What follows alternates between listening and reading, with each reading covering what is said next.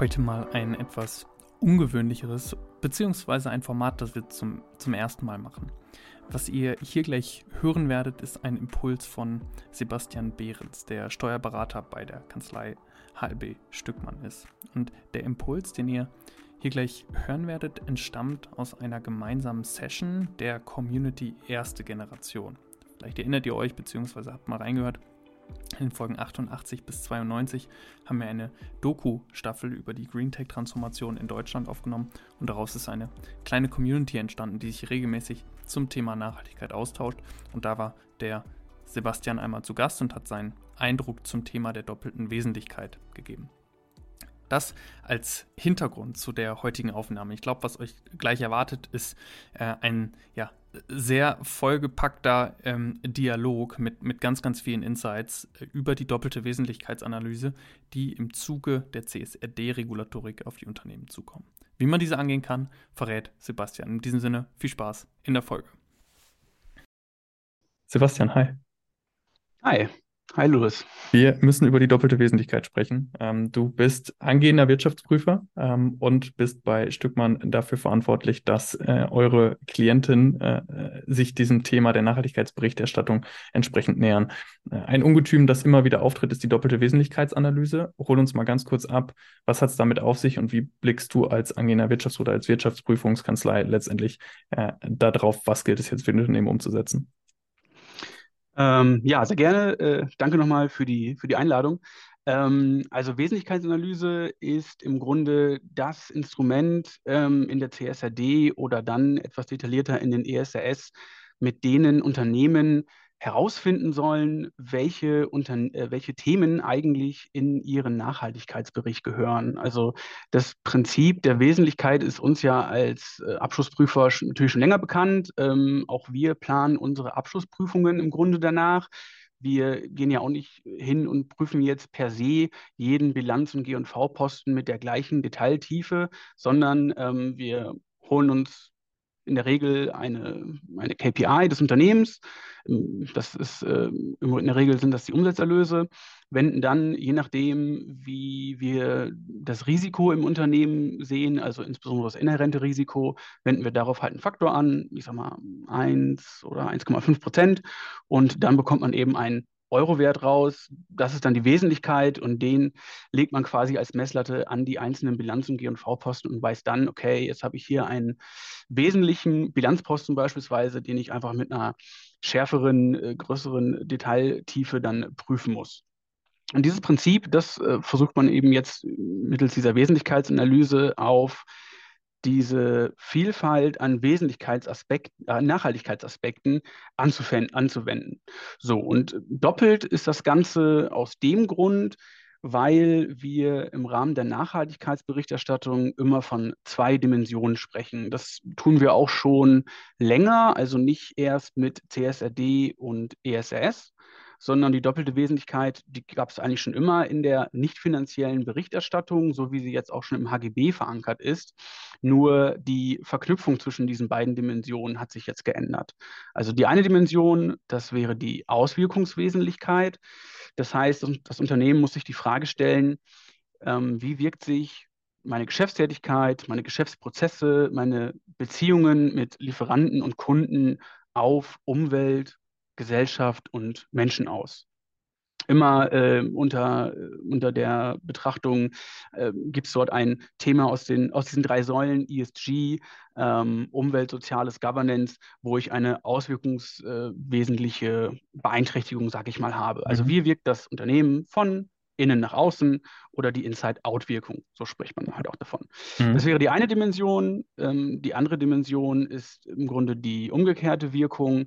Also gibt es Nachhaltigkeitsaspekte, die Auswirkungen wiederum auf mein Unternehmen haben können, insbesondere auf die Finanzlage meines Unternehmens. Also sind künftige Cashflows davon betroffen? Ähm, gibt es vielleicht ein Risiko, dass ich künftig schlechter an Kapitalmittel komme?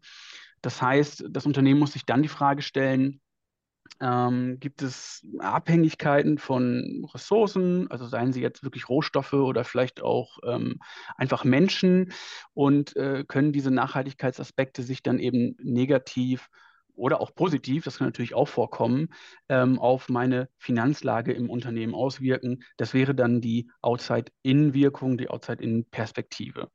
Das ist im Grunde das Grundgerüst der doppelten Wesentlichkeitsanalyse. Verstanden. Mm, jetzt geht es ja insbesondere darum, dass ich das operationalisieren muss. Und, und ich glaube, ihr schaut ja insbesondere darauf, wie wurde, ähm, wie wurde es gemacht, beziehungsweise wie wurde es dann auch letztendlich dokumentiert. Ähm, wenn du jetzt auf dem Sessel im Unternehmen sitzen würdest, worauf würdest du Wert legen jetzt im, in dem Prozess der Operationalisierung dieser Wesentlichkeitsanalyse? Ja, das ist wahrscheinlich in dem Kontext die größte Herausforderung, dass man ja an sich völlig verschiedene Themen irgendwie operationalisierbar machen muss und in eine Rangfolge, Reihenfolge bringen muss. Also ich muss irgendwie feststellen, Arbeitssicherheit beispielsweise ist jetzt für mich ein relevanteres Thema als Chancengleichheit.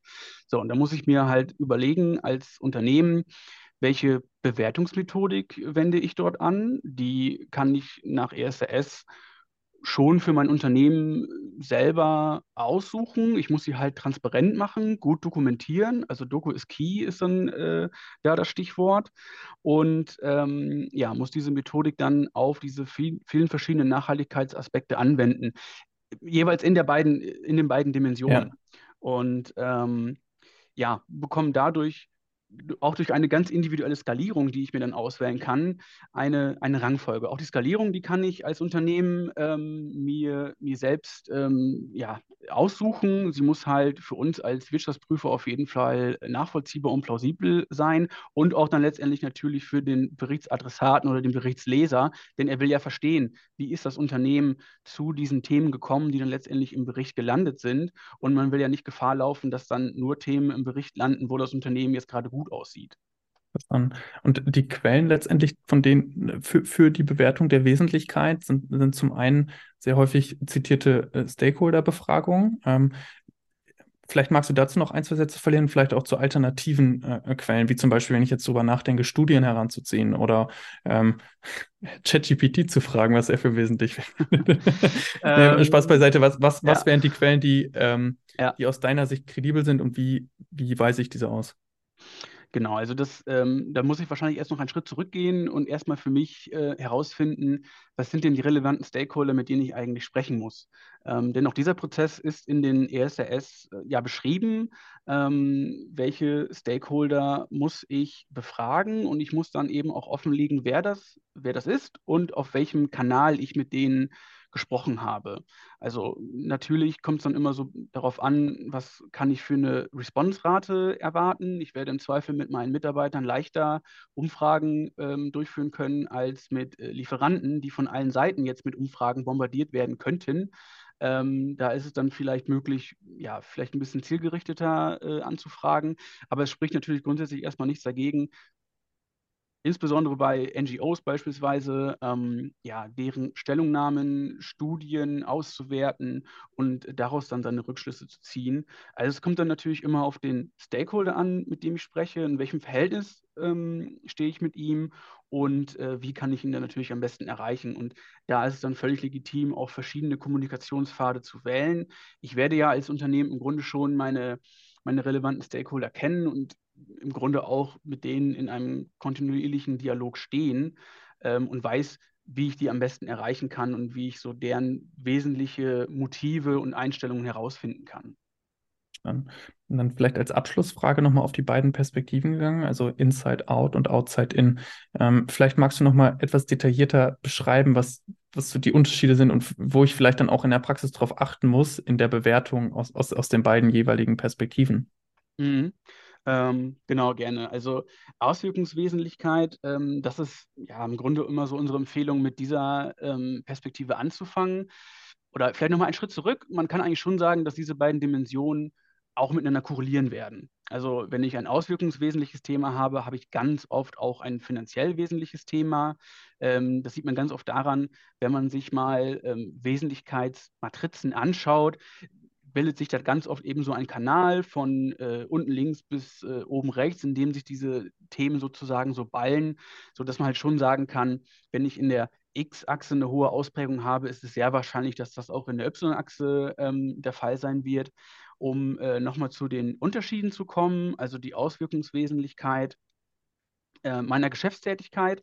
Da ist es eben dann wichtig, dass ich so ein bisschen versuche, ja, über den, über den Tellerrand zu gucken und mich auch mit Dingen beschäftigen müsste, die ich vielleicht in einer ganz normalen finanziellen Berichterstattung vielleicht nicht unbedingt auf dem Schirm habe. Das heißt, ich muss mir Gedanken machen, welche, ja, welche konkreten Auswirkungen hat ja, meine, meine Fabrik, äh, meine Transportwege, vielleicht auch ähm, die äh, oder mein Umgang, der Umgang mit meinen Mitarbeitern äh, etc. Und da ist es dann halt wichtig, tatsächliche oder potenzielle Auswirkungen auch durch Gespräche mit den ganz konkret betroffenen Stakeholdern ähm, also einzuholen. Das heißt, ich, ich, wenn ich herausfinden will, wie wirkt meine Geschäftstätigkeit auf meine Mitarbeiter, soll ich, sollte ich mit diesen Mitarbeitern auch sprechen.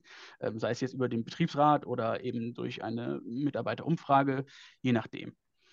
Das ist mhm. eben so der, der Knackpunkt, dass man sich äh, so ein bisschen von dieser finanziellen Sichtweise einfach lösen muss und ganz neue Themenbereiche in seine Betrachtung mit aufnimmt. Das ist wiederum etwas anders in der finanziellen Wesentlichkeit. Wie der Name schon sagt, ähm, drückt sich da die Wesentlichkeit tendenziell eher in Euro aus, aber da komme ich ja quasi aus der anderen Richtung und muss schauen, ähm, gibt es Themen oder Aspekte, Nachhaltigkeitsaspekte heißt es ja in den ESRS, die sich ähm, durch Abhängigkeiten von Ressourcen auf meine ähm, Finanzlage ähm, ergeben können und ist diese Abhängigkeit, kann daraus sich eine Chance ergeben oder halt ein Risiko. Und das muss ich dann bewerten. Da kann ich ganz sicher ganz oft schon Erkenntnisse aus meinem herkömmlichen Risikomanagement nehmen oder äh, wenn Unternehmen einen Lagebericht verfassen müssen, ähm, dann werden sie ja auch schon einen Chancen- und Risikenbericht verfassen. Da wird es auf jeden Fall Schnittstellen geben äh, und Synergien, die man dann eben heben kann. Top. Uh, vielen, vielen Dank dir für, für diesen ganz kurzen, uh, aber dafür sehr ausführlichen Einblick in das Thema doppelte Wesentlichkeitsanalyse nach CSRD, ESRS. Ich habe eben spaßeshalber in einem anderen Podcast gesagt, äh, wenn man die ganzen Nachhaltigkeitsabkürzungen gelernt hat, könnte man auch Rapper werden. Also ich glaube, das, das ist wie ein Song von den Fanta 4, absolut. Perfekt. Ja. Sehr gut. Sebastian, vielen, vielen Dank dir. Gerne.